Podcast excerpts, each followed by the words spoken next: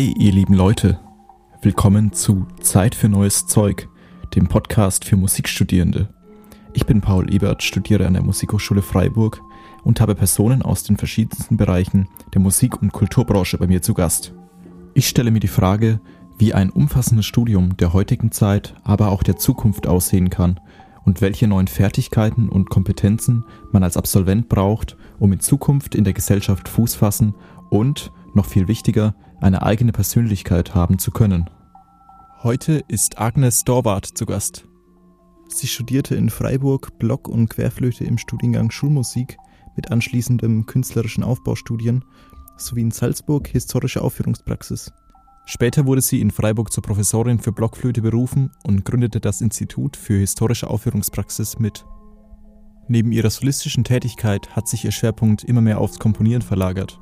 Es entstanden zahlreiche Werke nicht nur für Blockflöte, sondern auch für Streicher, Gesang und Klavier. Im Podcast haben wir über ihre große Leidenschaft, MusikerInnen jeden Alters zu unterrichten, sowie ihre eigenen Publikationen für den Einsatz von zeitgenössischen Spieltechniken im Unterricht mit jungen SchülerInnen geredet. Mit kritischer Reflexion hinterfragen wir jedoch auch den Leistungsdruck der modernen Gesellschaft, worauf man besonders bei Kindern achten sollte und wie Studierende ihren Platz in der Gesellschaft finden. Eine wahnsinnig inspirierende Person. Viel Spaß euch nun beim Zuhören. So, willkommen zu einer weiteren Folge vom Podcast Zeit für neues Zeug. Heute wieder mal lokal in Freiburg unterwegs. Ich darf Agnes Dorbert begrüßen. Herzlich willkommen. Guten Morgen. Sie waren ja lange Zeit Professorin für Blockflöte an der Freiburger Musikhochschule und ähm, damit verbunden auch Leiterin des äh, Instituts für historische Aufführungspraxis und haben da ja sehr viele Studierende, aber auch nebenher noch ähm, SchülerInnen betreut, auf ihrem Weg begleitet und ähm, nebenbei vielleicht schon oder auch besonders in der späteren Zeit mit dem Komponieren auch begonnen. Ähm, da sind mir vor allem zwei Unterrichtshefte äh, aufgefallen für junge SchülerInnen, die Kopfnüsse und die Kopfstücke, ähm, die sich darum äh, drehen, zeitgenössische Spieltechniken ähm, oder allgemein auch den Umgang mit zeitgenössischer Musik schon in frühen Jahren näher zu bringen. Was war der Impuls und ähm, wann kam der Gedanke auch zum ersten Mal auf, ähm, überhaupt zeitgenössische Musik in den, in den Unterricht von jungen SchülerInnen zu integrieren? Ja, also interessiert an neuer Musik war ich grundsätzlich schon immer, auch in meinem Studium. Ich bin ja seit 1972 äh, ununterbrochen an der Freiburger Hochschule, erst als Studentin. 72 habe ich Aufnahmeprüfung gemacht und bin dann noch zu Studienzeiten mit einem Lehrauftrag betraut worden und dann äh, bin ich einfach da geblieben, ja. und habe dann später meine Blockflötenklasse aufgebaut. Äh, das Interesse an neuer Musik hat vielleicht sogar noch früher seinen Ursprung. Wir hatten hier in unserem Hause einen ähm, jüdischen Komponisten, den meine Mutter äh, sehr verehrte und der bei uns äh, aus Israel zurückgekehrt war, nachdem er nach dem Krieg dorthin gegangen oder auswandern wollte eigentlich, es dort aber nicht ausgehalten hat, weil er eigentlich sein musikwissenschaftliches Studium äh, fertig machen wollte und der komponierte bei uns. Das hat mich sehr interessiert und er hat mir mal zum Geburtstag einen Kanon geschenkt und das hat mich als Form fasziniert und habe ihn gefragt, wie er das eigentlich macht und dann hat er mir erklärt, wie man einen Kanon komponiert, wie man den untereinander schreibt, damit nachher das aufeinander passt. Und das waren so meine ersten Kompositionsversuche. Da war ich vielleicht acht oder zehn. Ähm, ja, dann hat das natürlich wieder eine Delle. Und äh, in der Musikhochschule war ich viel äh, mit neuer Musik äh, beschäftigt. Ich war im, bei uns in Freiburg war ja die neue Musik sehr groß äh, ja, angeschrieben oder wie man sagen will. Ähm, ich war im, im äh, Institut für Neue Musik viel sowohl als Spielende als auch in den Seminaren der Komponisten. Ich habe zwar nicht Komposition studiert, aber ich habe mir viel angehört. Ich habe hab einfach in der Diskussion war ich ein bisschen zu Hause zumindest und ähm, habe auch sehr früh mit dem Unterrichten angefangen, eigentlich schon vor meinem Studium und habe dort immer gemerkt, also damals gab es ja wirklich auch noch ganz wenig einigermaßen anständige Schulen für unser Instrument. Unser Instrument hinkt ja ein bisschen hinterher mit den Klasse oder im Gegensatz zu den klassischen Instrumenten.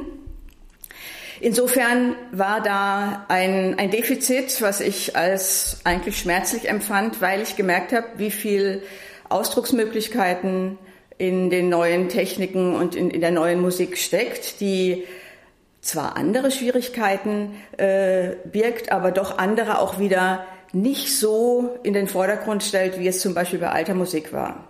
Und je mehr ich unterrichtet habe, habe ich gemerkt, es fehlt grundsätzlich Literatur für den für ein bestimmtes Alterssegment. Wenn ich sehr weit fortgeschrittene äh, Schülerinnen hatte, dann war es so, dass es möglich war unter Umständen, aber so zwischen Anfänger und Mittelstufe in dem Bereich gab es eigentlich, ja, also nur, ich sage jetzt mal einfach doofes Zeug und nicht neues Zeug. Das war so mein Eindruck. Und ähm, da habe ich einfach begonnen, für einzelne Schüler in meinem Unterricht kleine Sachen zu schreiben und habe gemerkt, wie es ankommt und wie viel Spaß die haben, sich auszudrücken und wie sie sich neu und lebendig ausdrücken, wenn sie äh, bestimmte einschränkende äh, Bedingungen des Instrumentes nicht mehr so sehr beachten müssen. Und äh, das war so der Impuls. Äh, ich habe hab auch immer sehr, sehr kleine Schüler gehabt. Ich habe also zweimal mit einer Vierjährigen angefangen, die ähm, als Person sehr fit waren, aber ähm, mit denen musste man einfach anders starten. Da habe ich eben die Sache mit dem Flötenkopf entwickelt. Und diese Kopfstücke und Kopfnüsse sind Stücke wirklich für den Anfang. Und inzwischen ist es bei mir völlig klar, dass ich ganz von Anfang an äh, diese Musik mit integriere. Und wenn man wirklich ehrlich ist, macht es ihnen am meisten Spaß am Anfang, weil äh, eben sofort Musik rauskommt. Das ist so, bis bei uns äh, die Haptik mit den Fingern und wirklich die Fingerlöcher so gedeckt sind, dass man eine schöne, annehmbare Melodie spielt. Man sagt immer, Blockflöte geht ganz schnell, aber das ist leider äh, ja, ein Wunsch und mhm. nicht umsonst haben viele ihr Blockflötenstudium wieder abgebrochen, nicht Studium, aber das Lernen, weil es halt wirklich eine ganze Weile dauert, bis es schön klingt. Also bis es nicht banal klingt. Und Kinder sind da im Grunde sehr anspruchsvoll. Wenn es nicht schön klingt, haben sie keinen Spaß dran. Es sei denn, sie dürfen wirklich reinrotzen und eine andere äh, Emotion bedienen. Dann ist es wieder was anderes und das kann man eben ganz gut ausnutzen mit diesen Flötenköpfen. Also sie dürfen eben auch mal toben und sie dürfen schreien und sie dürfen böse sein und sie dürfen äh, beleidigt sein und es darf mal quietschen und das geht ja sonst bei der Blockflöte überhaupt nicht. Das ist ja immerhin die Flûte douce, also die zarte, die schöne Blockflöte, die dadurch eben glänzt, dass sie diesen betörenden, sanften Ton hat. Ähm, haben Sie vielleicht schon jetzt, wenn Sie sagen, Sie haben sehr frühe Versuche gehabt mit, mit vierjährigen Schülerinnen, ähm, wenn Sie damit angefangen haben, vielleicht haben Sie auch schon Veränderungen im Verlauf des, ähm, des, des Musizierens gemerkt, ähm, wie es sich, wie es sich ähm, ob sich die Schülerinnen anders verhalten mit dem Start gleich der neuen Musik als wenn sie vielleicht Schülerinnen bekommen oder die zur Aufnahmeprüfungsvorbereitung kommen, die wirklich total mit diesem ähm, ja, sanften Blockflötenbild, wo sie sich nichts erlauben dürfen, wo alles schön klingen muss. Haben Sie da Unterschiede erlebt? Oder? Absolut. Also ich glaube, äh, wenn der, allein der technische Aspekt am Anfang im Vordergrund steht und man einfach nur darauf achten muss, ob jetzt dieses Loch zu ist und ob ich den nächsten Griff äh, sauber abdecke. Äh, da kann ich nicht meinen Körper einsetzen und sagen, ich äh, musiziere jetzt so von, von der Leber weg, sondern äh, da geht's wirklich nur um einen ganz, ganz kleinen Ausschnitt aus der technischen Geschichte und ähm, das ist für Kinder eigentlich nicht besonders erhebend. Ähm, also ich glaube, dass man äh, also Ausdruck beim Instrument wunderbar über dieses äh, Spektrum erreichen kann, indem man ihnen eben erlaubt, sozusagen Dinge auf dem Instrument zu machen, die man sonst eigentlich nicht darf. Und äh, ja, also auch bei den Großen finde ich immer, man kann sagen, gut, das hat natürlich jetzt nicht so viel mit der Blockflöte zu tun, das ist grundsätzlich in der Musik. Man kann ja dort wirklich alles probieren. Man kann eigentlich ein ganzes Leben durchmachen, man kann sogar jemand umbringen beim Musikmachen und es tut niemand weh. Also sie können da einfach bestimmte Fantasien ausleben und ähm, das hilft ihnen absolut später auch bei äh, gedruckter Musik sozusagen. Also ich mache sehr, sehr viel am Anfang ohne Noten, also einfach übers Erleben, über Singen, über körperliche Wahrnehmung. Aber später können sie das eben ganz anders übertragen und das spüre ich sofort. Also auch, ich gehe immer auch vom Singen aus. Also gerade wenn man dann wieder Lieder mit den Kindern macht, äh, ist es ganz wichtig, dass sie das vorher, bevor sie das eigentlich dann mit den Griffen probieren, körperlich erlebt haben. Also wie klingt das, wie fühlt sich das im Körper an, wie ist der Rhythmus dazu? Den braucht man gar nicht geschrieben zu sehen, den muss man im Körper spüren. Ja, totale umfangreiche ähm, Praxis auf jeden Fall, wenn Sie auch vom Singen reden, vom Spüren, vom ähm, Selbsterforschen, wo kommt der Klang her oder wo spürt man sich. Total, totale umfangreiche ähm, Erfahrung bestimmt für die SchülerInnen. Wenn wir ein bisschen weitergehen, Sie haben auch ähm, viele Studentinnen unterrichtet oder auf die Aufnahmeprüfung vorbereitet. Dann kommt ja auch der pädagogische Aspekt dazu. Man hat das Fach Methodik, man belegt ähm, ähm, auch im musikpädagogischen Bereich ähm, belegt man Seminare und ähm, dann geht es ja schon eher um die Vermittlung von neuer Musik, um die ähm, natürlich um auch die Persönlichkeit als ähm, Lehrende, Lehrender zu finden. nicht jeder ist sofort begeistert fürs Unterrichten. Nicht jeder hat auch so eine gewisse Leichtigkeit. Welche Tipps haben Sie oder geben Sie auch noch Studierenden, um ähm, auch gerade vielleicht ähm, wegen der zeitgenössischen Musik ähm, ein Stück weit weniger Angst zu haben oder ein Stück weit ähm, weniger ähm, beschwingter in die Sache reinzugehen und nicht, ähm, nicht zu viel auch Ansprüche an Sie zu stellen? Es ist ja doch sehr ein, komplexes, ein sehr komplexes Feld. Ja. Ja, hat natürlich ganz viel mit dem eigenen Zugang äh, zur neuen Musik zu tun. Also ich habe immer wieder auch Studierende erlebt, die ähm, von vornherein gesagt haben, das interessiert mich grundsätzlich nicht, finde ich ganz fürchterlich und ich will es eigentlich nicht machen. Ich äh, studiere ein Stück für mein Examen, für mein Bachelorkonzert und dann, dann ist gut. Ähm, und trotzdem sind sie dann äh, ja, ich sage jetzt mal ganz böse gezwungen im, im Methodikunterricht, aber auch äh, neue Musik oder was manche dafür halten, äh, zu unterrichten. Ähm, oft habe ich dann erlebt, dass sie durch diesen Zugang, also gerade über die Kinder, weil sie merken, dass die Kinder anfangen zu experimentieren, eben das, was sie also auch inzwischen zumindest ähm, in der Hochschule lernen, was gut ist für die Kinder und was äh, pädagogisch und methodisch, didaktisch äh, äh, gewollt ist, äh, auf einmal von alleine kommt. Also da kann ich auch eine kleine Anekdote dazu äh, erzählen. Ich habe eben diese eine Vierjährige, die hat mir am Anfang hier, das ist ein, ein ganz besonderes Kind, hochbegabt, würde ich sagen, also künstlerisch hochbegabt, malt auch ganz schön.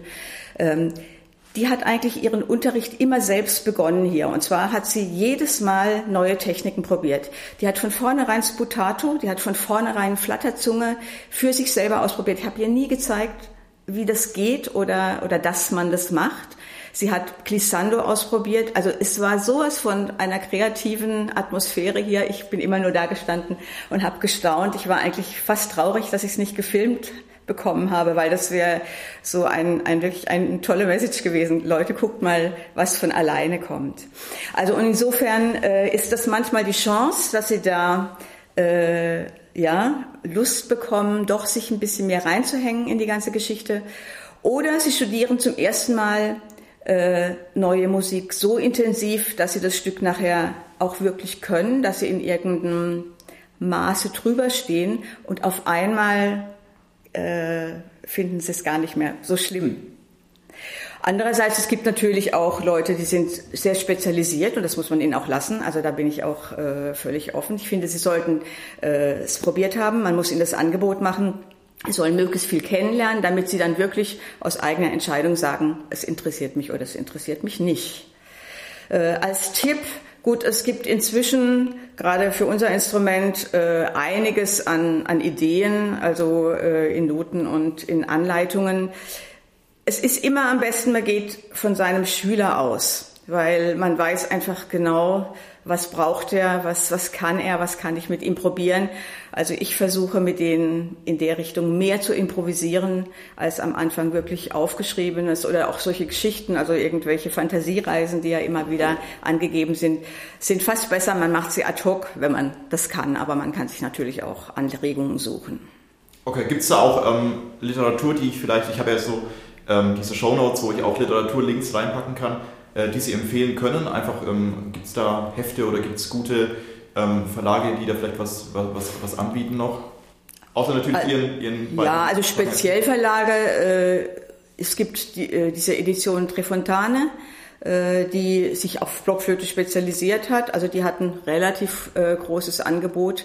Äh, es gibt eben die in Freiburg beheimatete das neue Zeug, also diese kleine äh, Organisation, die auch von den Studierenden äh, organisiert worden ist, was ich eine ganz tolle Sache finde und äh, das mit viel Herzblut betrieben wird. Da gab es ja dann auch äh, Studierende, die aus der Kompositionsklasse, die für speziell für Jugendliche äh, komponiert haben. Eben hat auch eine griechische äh, Studentin damals für ein Blockflötenquartett was geschrieben, was ich auch mit meinen Schülern dann ausprobiert habe. Äh, auch dieser Austausch ist ganz prima. Das ist natürlich am allerschönsten. Man kann mit Komponisten zusammenarbeiten äh, und, und mit denen diskutieren. Und dann konnten die Kinder mit der Komponistin arbeiten. Das war natürlich ganz spannend. Ja, das ist sicherlich ähm, auch allgemein. Ich bin auch im, im Verein Zeug und Quer, deswegen kenne ich diese Initiative ziemlich gut. Und ähm, es ist einfach ein ganz anderer Austausch, wenn man ähm, nicht mehr dieses dieses vorbehaftete Meister-Schüler-Denken hat, glaube ich, sondern einfach ähm, direkt auch als, als Kompon Komponist oder Kompositionsstudent nicht mehr diese, diese, dieses Hindernis hat, wie man es vielleicht oft kennt, ähm, oh, man muss sich sofort beweisen, denn ich glaube, Kinder nehmen einen äh, es, es wenig bis gar nicht übel, wenn man einfach mal einen, einen falschen Griff, eine falsche Note notiert hat, wie es vielleicht ja. bei Studenten ähm, der Fall wäre. Also ganz interessante Erfahrung. Wir sind ja doch noch ziemlich leistungsorientiert geprägt. Ich studiere jetzt Schlagzeug, ein reines Orchesterinstrument. Auch wenn ich jetzt viel mehr in der neuen Musik ähm, mich zu Hause fühle, muss ich jetzt aufpassen, was ich sage, müsste ich doch noch rein für meine ECDS-Punkte einfach mal ein Orchesterprobespiel machen, um das mal erlebt zu haben. Es gibt den Telemann-Wettbewerb, der für, für die alte Musik sehr bedeutend ist. Es gibt den deutschen Musikbewerb, die jetzt bald beide stattfinden. Und es gibt ja Jugend musiziert, besonders ähm, bekannt ähm, für junge SchülerInnen.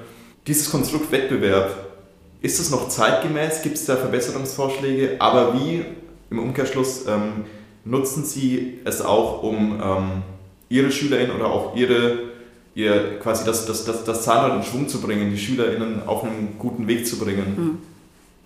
Ja, das ist äh, ein wirklich weites Feld, würde ich mal sagen.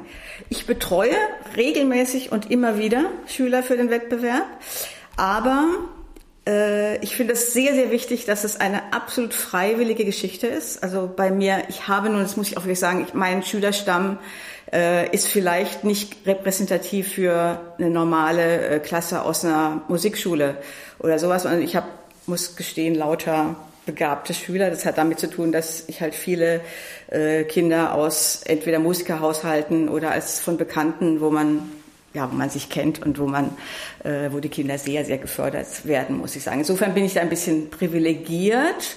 Jetzt nicht in die Richtung, dass ich äh, genug Leute habe, zum Wettbewerb zu schicken, aber ich finde, es ist extrem wichtig, wie Kinder mit also mit Vergleich und mit äh, Wettbewerbsgedanken umgehen. Das gibt es genauso im Sport. Es gibt Kinder, die messen sich unglaublich gerne von vornherein und wollen wissen, wer schneller, wer höher, wer weiter ist. Und es gibt Kinder, die mögen das gar nicht. Die gehen lieber in die Mannschaftssportarten und spielen zusammen.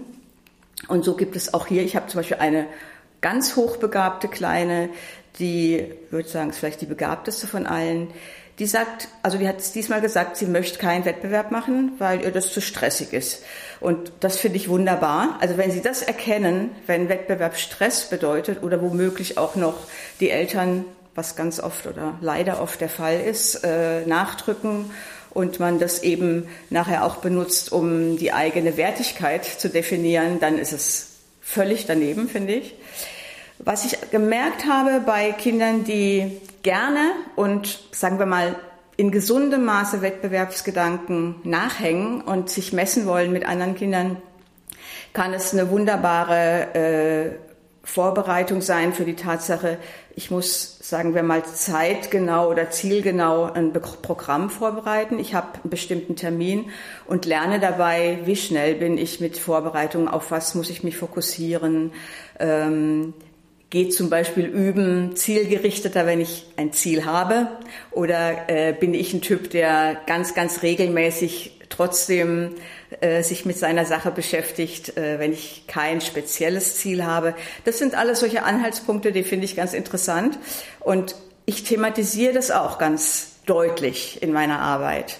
Also wenn die sagen, sie wollen das machen, dann bespreche ich mit denen, für welchen Zweck, warum was, was ist das Ziel für dich? Ist es alleine einen Preis zu gewinnen oder äh, geht es darum, dass man mal ein Programm fertig kriegt in einer bestimmten Zeit?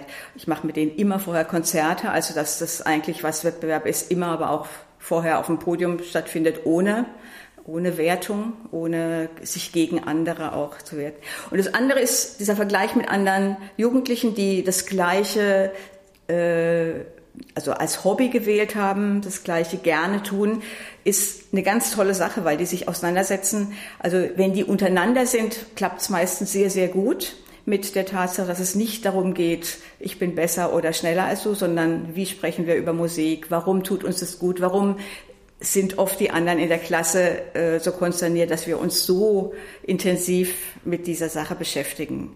Also es ist so ähnlich, wie wenn die nachher als, als äh, junge Musiker ins Bundesjugendorchester kommen. Also wir haben auch einen Schlagzeuger, so einen wie der damals dort angekommen war. Ja, da hat er gesagt, endlich habe ich die Leute um mich herum, mit denen ich mich um die Sachen also äh, kümmern kann, die uns interessieren. Und ja, das war einfach so eine Peergruppe.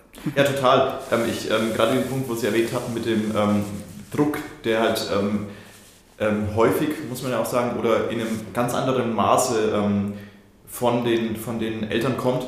Ich habe es auch eigentlich durch die Bank nur positiv erlebt, wenn man sich in der Gruppe auf solchen Orchesterreisen zum Beispiel oder auf ähm, Ensemble-Austauschphasen. Es gibt ja auch häufig diese ähm, Akademien nach den Wettbewerben, wo sich dann nochmal die Sieger treffen.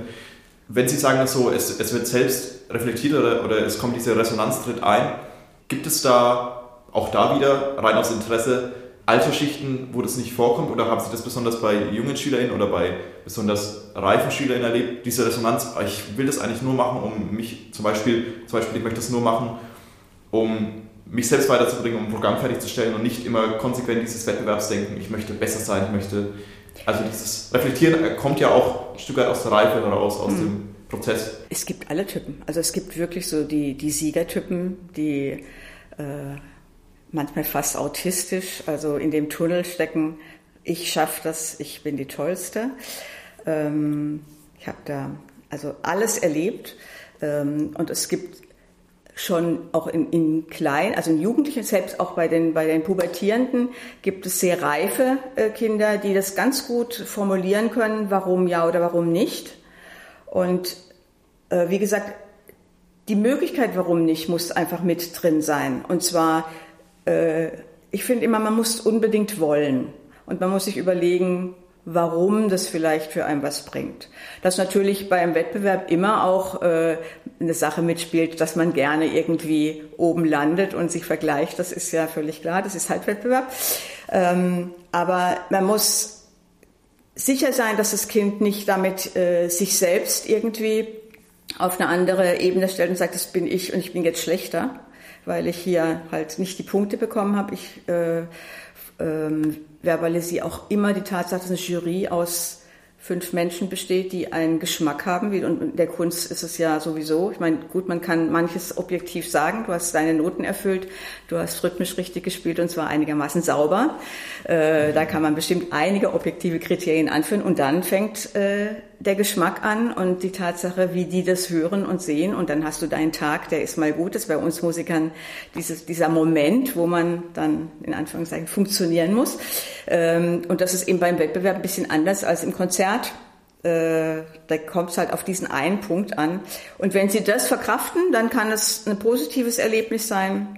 Und wenn Sie von vornherein sagen, ja, ich habe Angst davor, dann würde ich sagen, mach's lieber nicht. Dann machen wir lieber ein Ensemble-Konzert mit unseren anderen äh, Schülerinnen und dann ist gut. Ja, total wichtig, auch sich wichtig, konkret diese Frage zu stellen. Auch in jungen Jahren möchte ich das wirklich ähm, oder möchte ich es nicht? Auch darüber sprechen, das finde ich ganz beeindruckend, mhm. wenn Sie das erwähnen, dass Sie wirklich dann ähm, es thematisieren und es nicht heißt, okay, wir machen das jetzt mal, um es zu probieren, weil häufig ähm, kann ich auch ähm, so ein bisschen aus eigenen Erfahrungen berichten, ist es dann wirklich auch diese Blockade, wo man denkt, okay, ich habe das jetzt, ich habe zum Beispiel nie ernsthaft jung musizierte Wettbewerbe gespielt. Ähm, für mich war die Aufnahmeprüfung damals in der in Dinkelsbühl an der Berufsschule für Musik so die erste richtige große Hürde, wo ich gemerkt habe, okay, jetzt muss ich mal aus diesem, ähm, äh, jetzt muss ich mich wirklich entscheiden, möchte ich mal mehr als ein paar Minuten am Tag richtig üben? Mhm. Ähm, auch schaffe ich es alleine mit mir auszuhalten sozusagen.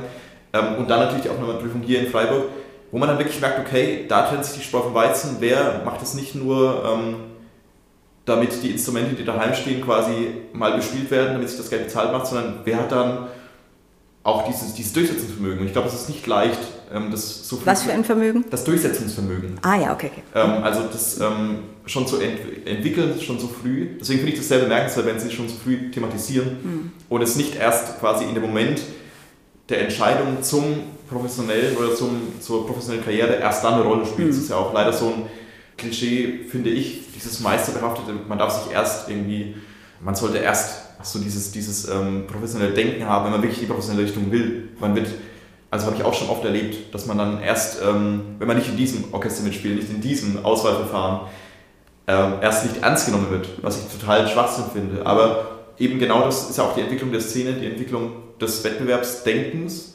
und natürlich kann man auch vieles, vieles Gutes abgewinnen, hm. keine Frage.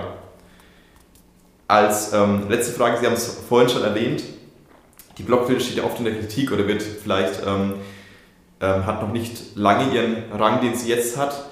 Aber auch die alte Musik wird vielleicht unter Umständen, wenn man jetzt mal, ähm, ich habe kein genaues Bild, aber wenn man mal die, das, das, das, das Streaming sozusagen, die Streamingdienste abfragen würde, in welchem, in welchem Rang die alte oder klassische Musik liegt, man braucht schon ähm, als ähm, Musiker, ähm, Musikstudent, ähm, man braucht einen, einen Willen, es durchsetzen zu wollen und man muss sich auch häufig verantworten, habe ich das Gefühl.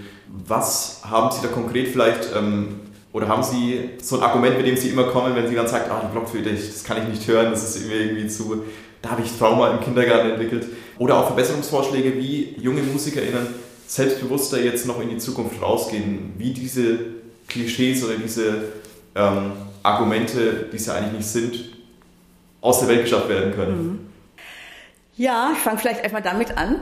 Ähm, noch vor ganz kurzer Zeit hat eine sehr berühmte deutsche Geigerin in einem Interview, auch es war, ich glaube, in der Fernseh, ähm, so Gesprächsrunde, gesagt, dass die Blockflöte eine Bedrohung für die Menschheit wäre. Äh, wenn wir das noch nötig haben, ist es natürlich sehr schade. Äh, genau, also es geht mir darum, sagen wir mal ganz banal, dass man nicht mehr über die Blockflöte als Instrument redet, sondern dass die Blockflöte einfach ein Instrument ist wie jedes andere und dass es um die Musik geht und nicht um die Blockflöte. Das finde ich überhaupt eine ganz, ganz wichtige Sache, dass wir uns mehr um die Musik kümmern und in, in diesem Dienst unser Instrument äh, so erlernen, dass wir unsere Vorstellung von dieser Musik, die wir aus ganz verschiedenen Ecken hoffentlich bekommen, ähm, ja, ausprobieren können und nachher in Szene setzen. Also was ich ganz wichtig finde, ist für alle jungen angehenden Studierenden, dass sie in der Diskussion mit vielen, in der Diskussion in der Gesellschaft, nicht nur in der Hochschule, ähm, einen Standpunkt finden, was bin ich als Musiker in der Gesellschaft? Also wie, wenn ich nicht äh, das Gefühl habe, ich bin wertvoll, ich habe einen, einen sinnvollen Beruf, also ich würde ja sagen, wir haben systemrelevante Berufe im Moment, wo das immer darum geht, ähm, dann habe ich ein Problem. Und mir ist wirklich immer noch etwas schmerzlich eine Erfahrung in, in Erinnerung, eine äh, junge Studierende von mir, die ich davor bestimmt drei, vier Jahre oder zumindest zwei auf die Aufnahmeprüfung vorbereitet habe, eine ein wirklich sehr begabte junge Frau. Die hat sich mit ihrem Instrument damals sozusagen äh, so mit spätpubertierender Anwandlung gegen ihre Eltern entschieden, Musik zu machen. Und hat es unglaublich ehrgeizig, auch mit Wettbewerb, äh, gemacht, ist sehr weit gekommen, hat damals äh, den ersten Preis beim Bundeswettbewerb gewonnen, hat wirklich fantastisch gespielt, hat also auch neue Musik ganz fantastisch gespielt, hat ein sehr, sehr schweres Stück, was heute also äh, für ein Examen immer noch als sehr schweres Stück äh, angesehen wird. äh, damals gespielt. Und dann hat sie angefangen zu studieren und hat sehr schnell äh, den Eindruck gehabt, sie tut nicht genug für die Gesellschaft. Sie äh, frönt sozusagen einer eigenen Leidenschaft, einem Hobby, was sie jetzt zum Beruf macht und hat große Zweifel bekommen, was tue ich da, hat mich dann aufgefordert, mach mir ein ganz strenges Programm, ich muss sozusagen, ich muss mich quälen, ähm, damit ich äh, sozusagen, ja, also einen Platz hier habe, der gerechtfertigt ist, dass ich das tue.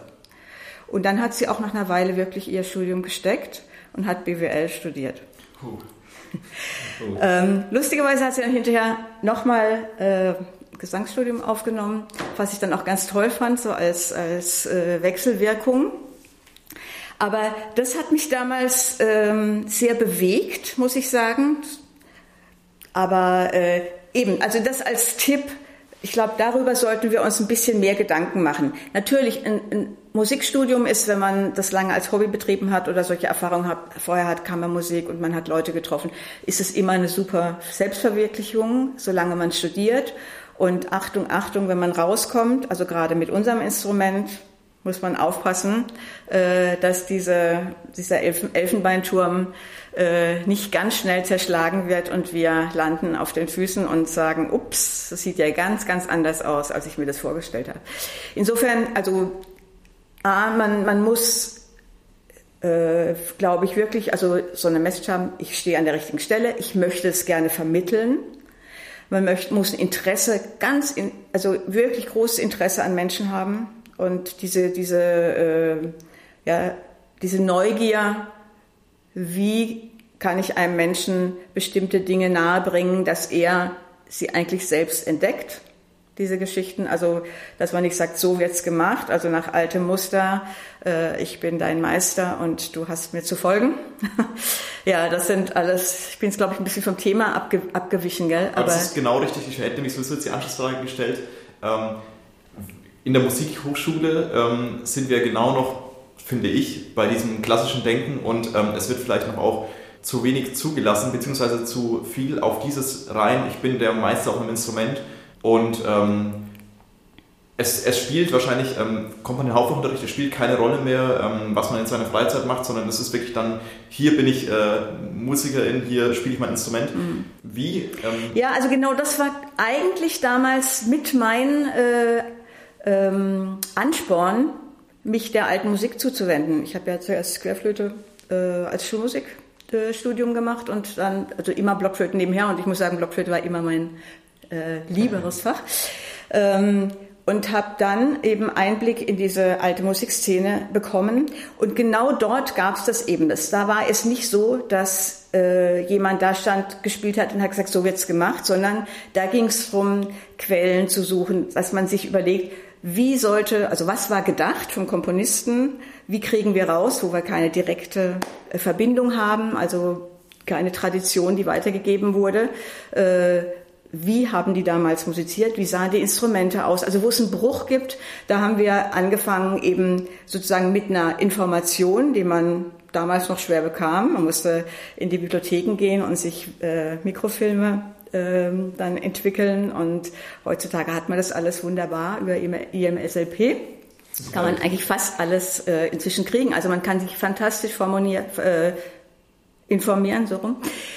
Ähm, damals war es ein bisschen schwerer, aber es war natürlich auch eine ganz spannende Zeit. Also äh, man hatte so das Gefühl, man ist in so einer äh, Gruppe, die was Neues findet. Und man hatte viel mehr das Gefühl, dass man selber äh, sich seine Musik ähm, basteln kann. Ja, man kann selber viel mehr bestimmen, wie man das machen will. Natürlich gab es Regeln. Äh, in den alten Traktaten hat man halt nachgelesen, was haben die über Artikulation geschrieben, äh, was kann man über Instrumente äh, finden, vor allen Dingen die, die man nicht mehr hat. Also wo kann man nicht nachbauen, sondern muss man neu entwickeln. Je früher die Musik, umso schwieriger war das eben. Das war eben eigentlich was Neues und und nicht in die Richtung, äh, ich gehe ins Museum und äh, beschäftige mich nur mit Dingen, äh, sondern es war eben auch was zu finden, neu zu kreieren. Und es waren, finde ich, eben in der Regel Lehrer, die so die Eigenverantwortung des Tuns viel mehr äh, befördert haben, als damals noch unsere anderen äh, Professorinnen, die halt wirklich gesagt haben, so macht man's. Hm. Ich mach so und so machst du es auch so. Eben ja, dieses leider Meister-Schüler-Verhältnis. Ähm, Sie haben das Internet dann noch angesprochen, das wäre vielleicht eine letzte, ähm, ein letzter Punkt zum Einhaken. Ähm, man kann sich ja jetzt ähm, auch bei verschiedenen Interpretationen, nehmen wir jetzt zum Beispiel mal eine, eine Trio-Sonate oder so, man kann sich jetzt tausende oder hunderte Interpretationen anhören und verliert sich eigentlich permanent, auch wie wir es vorhin mit Wettbewerb hatten, in so einem Vergleich. Man verliert sich immer, ist natürlich auch eine große Chance, aber ähm, ähm, in, in unserer Gesellschaft, die sich eh permanent vergleicht, die immer auf das Optimum herrscht, wo eine, ähm, eine Leistung nie genug ist, ähm, wie verliert man sich da nicht? Ähm, und wie haben Sie da, ähm, weil Sie sagen, Sie haben aufgelöste Studierende auch erlebt, die sagen, ich, äh, ich, ich bin nicht zufrieden mit mir, ähm, man muss ja dann doch auch die Studierenden in so einem, in so einem ähm, Altersabschnitt vor sich selbst bewahren, dass man mhm. nicht so überschießt. Ja, das, das ist wirklich nicht einfach, diese Geschichte mit, mit den vielen Vorbildern. Also solange es wirklich viele Vorbilder gibt, finde ich es noch einfacher und noch sinnvoller, weil man dann zumindest entscheiden muss, was gefällt mir besser oder man vielleicht anfängt drüber nachzudenken, warum macht er das so und so und vielleicht dann doch auch mal äh, an andere Quellen geht, um zu gucken, gibt es da Anhaltspunkte, warum man das so oder so macht. Ähm, ganz schwierig wird es wie zum Beispiel bei uns, wenn es ein oder zwei äh, Götter gibt, die äh, im Internet präsent sind und naja, inzwischen gibt es auch ein paar mehr, aber sehr viel weniger und vor allen Dingen die einfach äh, sehr viel rauswerfen, also die sehr viel äh, CDs gemacht haben. Und äh, es gibt natürlich dann also so Identifikationsfiguren. Äh, Gerade unser Instrument ist ja grundsätzlich sehr weiblich geprägt worden. Und ähm, seitdem es eben äh, Flötisten gibt, die Blockflötisten, die sich wirklich zeigen. In der Öffentlichkeit hat sich das ja auch sehr gewandelt. Das finde ich auch toll, dass also einfach wirklich so Figuren da sind, die andere nachziehen. Aber da gibt es natürlich dann auch Auswüchse, dass jemand versucht, also weil das ja heutzutage auch mit Bildern, also oft ist es ja über Video, mit Bildern zusammenhängt, also dass es eine wirkliche eins zu eins Kopie äh, eines äh, Flötisten oder einer, einer Flötistin ist, der, der man nachstrebt. Und dann fällt eben dieses eigene Nachdenken oder das eigene Ausprobieren ähm, fast völlig weg. Also einen kleinen äh, Bericht dazu. Wir hatten eine Aufnahmeprüfungskandidatin aus Japan, die hat äh, auf der Blockflöte fantastisch eine Telemann-Fantasie gespielt und das ist wirklich immer sehr schwer, was die Ausdruckskraft und was, was Technik dabei betrifft, dass es sauber ist. Und da waren wir sehr erstaunt. Und dann musste sie ihren Klavierpart, damals mussten sie noch Klavier spielen, was man jetzt gerade in Corona-Zeiten nicht muss. Und dann hat sie uns ein Bach, also aus der gleichen äh, Zeit, äh, ein, ein Werk gespielt, wo wir gedacht haben, das darf nicht wahr sein. Äh, lahm, falsch, schlecht, fürchterlich oder gar nicht artikuliert. Also so, wo du gedacht hast, hä, wie kann eine Person, die gerade eben dieses Stück so gespielt hat, dann haben wir sie gefragt, wie sie das gelernt hat. Und dann hat sie eben gesagt, sie hat das kopiert von einer, von einer CD, also diese Blockflötengeschichte. Sie hatte eigentlich ah, gar keine Blockflötenunterricht, äh, sondern ähm, sie hatte eigentlich vor, auch vorher Querflöte gespielt und hat sich das einfach auf einer CD reingezogen. Also die können das ja oft unglaublich gut imitieren. Also eigentlich auditives Musizieren so lernen. Absolut über, über das Ohr und also kein, letztendlich auch keine eigene Interpretation, sondern wirklich eins zu eins kopiert. Und das war auch so eine Sache, wo ich dachte, hui, äh, gefährlich mit dem Internet. Also das sind so die Auswüchse. Ähm, wenn jetzt die Jugendlichen vergleichen und, und da, darüber auch sprechen, äh, kann das auch eine Chance sein. Wie gesagt, haben Sie auch vorhin schon formuliert. Äh, das ist eben wieder wie alle Medien, wenn sie sinnvoll genutzt werden, können sie uns helfen und man kann sie aber leider auch zum Unglück benutzen. Klar, also gerade jetzt auch in Corona-Zeit ähm, ist ja quasi das ähm, Videoaufnehmen, die Livestreaming, äh, ist ja jetzt äh, die Konzertform.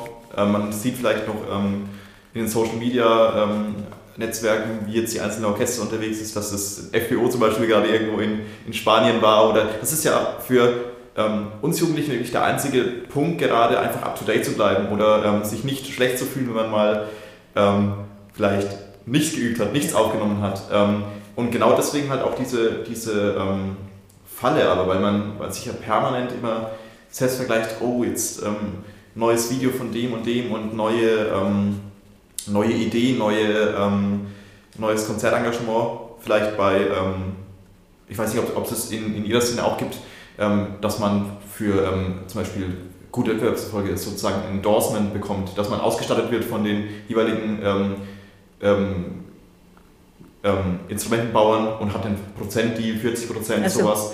Ähm, das ist ja auch sowas, damit rühmt man sich, damit, das kann man in seine Vita schreiben, das kann man irgendwie, damit kann man sich präsentieren, damit, damit gerät man natürlich auch mehr in die Öffentlichkeit, wenn man bekannter ist. Aber das hat dann alles auch ja, klar, das ja. gibt es bei uns auch, aber es gab es auch schon vor Corona. Ja, natürlich. Äh, ja. ja. es gibt einen in Amsterdam, äh, gibt es eine, die großen, also schon seit langem einen Blog hat und unglaublich viele junge Männer zwischen 25 und 40, hat sie uns erzählt, äh, die überhaupt nichts mit Blockflöte zu tun haben, ihre Follower sind. Ja. aber es gibt die, es gibt die verschiedensten, äh, verschiedensten und die ähm, vergleicht dann auch Schulen, also da kriegt sie auch von Verlagen oder, oder vergleicht äh, Blockflöten, also Instrumente, ja. äh, wo dann auch die, die Firmen genannt werden. Das genau. gibt schon, klar.